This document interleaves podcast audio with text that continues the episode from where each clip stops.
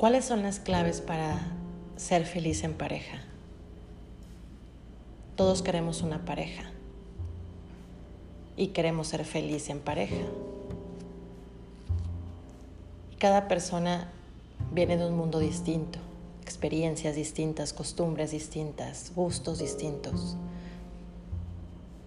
Entonces, ¿cuáles son las claves para coincidir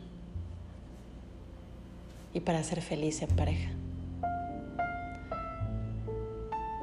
Me puse a investigar este tema y pues hay muchas muchas claves.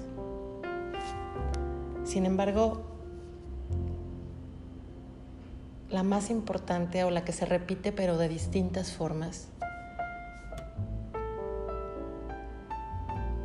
es la comunicación, el respeto, hablar sobre los problemas, tener en cuenta al otro, comprometerte con la relación, ser tolerante. Porque al final la otra persona no piensa igual que tú, ni tú piensas igual que la otra persona. Ser sincero, ser leal. Pero hasta qué punto se debe de ser tolerante? ¿Hasta qué punto hay que aceptar al otro como es? ¿Hasta qué punto eso se vuelve felicidad o sacrificio? Cuando una persona se desnuda psicológicamente a la persona que ama, sin trampas, sin esconder nada, sin mecanismos de defensa, dice cuáles son sus pensamientos y sus debilidades. Y si la otra persona toma en beneficio propio alguna de estas fragilidades o alguno de estos elementos que componen su personalidad, es hora de marcharse. Esa persona no te quiere. ¿Qué harás con todo lo que sabes de mí? Si usas estas cosas para generar un dolor o para lastimarme, no me mereces. Si tu debilidad y mi debilidad se juntan afectivamente y tenemos la seguridad de estar en una base tranquila, entonces ahí es donde puedes compartir una vida con, con la otra persona. Pero esto tiene muchas variantes y muchas trampas. Porque, ¿qué pasa cuando una persona te dice cómo es y se abre, pero al mismo tiempo te revela las consecuencias exactas que padeceremos si lo disgustamos? Muchas veces la vida con tu pareja tiene momentos sumamente positivos.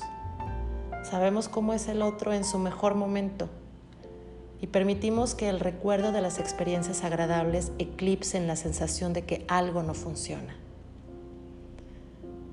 Muchas personas en su afán de controlar reflejan el miedo al rechazo, a la pérdida de amor, en lugar de aceptar su condición de miedo o de controlar. Se empeñan en echar la culpa al otro, haciéndole creer a la pareja que es el otro el que sufre de esos temores. Ante esta situación es conveniente poner límites a la relación, no ceder a la presión sin embargo, esto exige superar los sentimientos de culpabilidad. Y ahí es lo complicado. ¿Cuándo saber si uno tiene cosas que cambiar o es el otro el que tiene cosas que cambiar? Existen personas que no dudaríamos de etiquetar de encantadoras. Están siempre perfectas. Pero este encanto termina cuando la situación exige flexibilidad, porque son incapaces de abandonar su forma de ser, aunque lastimen al otro. ¿Cuántas veces escuchamos, así soy y no voy a ser diferente? Casi, casi te dicen, esto es lo que hay. No me importa tú cómo eres, yo soy así y tú sabrás. Algunas personas han conseguido crear una imagen tan estudiada de sí mismas que difícilmente saldrán del guion. Son inflexibles con ellas mismas y con los demás. Se tachan de personas seguras y de tener muy claro lo que quieren. Las personas rígidas temen que si se sueltan todo irá mal. Para controlar su miedo necesitan seguir unas pautas determinadas. Necesitan hacerse fuertes en lo que saben hacer y olvidarse de inventos improvisados. Pero eso los convierte en dependientes. Son esclavos de su propia determinación. Les impide tener relaciones distintas y experiencias diferentes. Las relaciones siguen siendo fundamentales en nuestra vida y lo son porque afectan nuestra salud emocional. De nuestra salud emocional depende nuestra salud física y nada genera tanto movimiento emocional como las relaciones que tenemos con los demás. Hay miedo y control al quererlo racionalizar todo. Sufrir antes de que pasen las cosas. Andar con el freno puesto. Cerrar los ojos al presente comparar con el pasado, anticipar el futuro, hacer sentir culpable al otro, exigirse demasiado. Elegir es renunciar.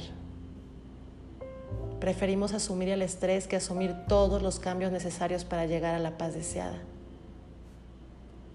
Y entonces, sabiendo que una relación es mala, que has intentado muchas cosas y no funcionan, ¿por qué seguimos ahí? ¿Por qué aún mantenemos un vínculo en una relación que definitivamente no nos satisface? Razones creo que hay muchas, muchas razones. Pero me voy a centrar en tres. La primera razón es el miedo. El miedo a quedarse solo a no ser capaz de encontrar a otra persona para compartir la vida. Pero el miedo en cualquiera de sus formas corrompe, porque el miedo te hace negociar con cosas que en cualquier otra situación jamás negociarías. Porque el miedo va contra tu dignidad personal. La sorpresa es que muchas veces la gente que tiene miedo, cuando enfrenta las situaciones que teme, resulta que le va mejor de lo que pensaba. Otra razón es la resignación o desesperanza.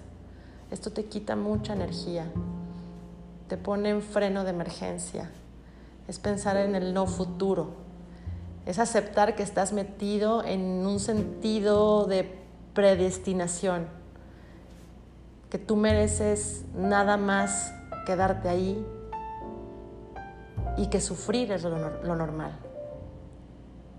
Cuando estas personas salen de estas relaciones enfermizas y encuentran una relación saludable o normal, se sorprenden.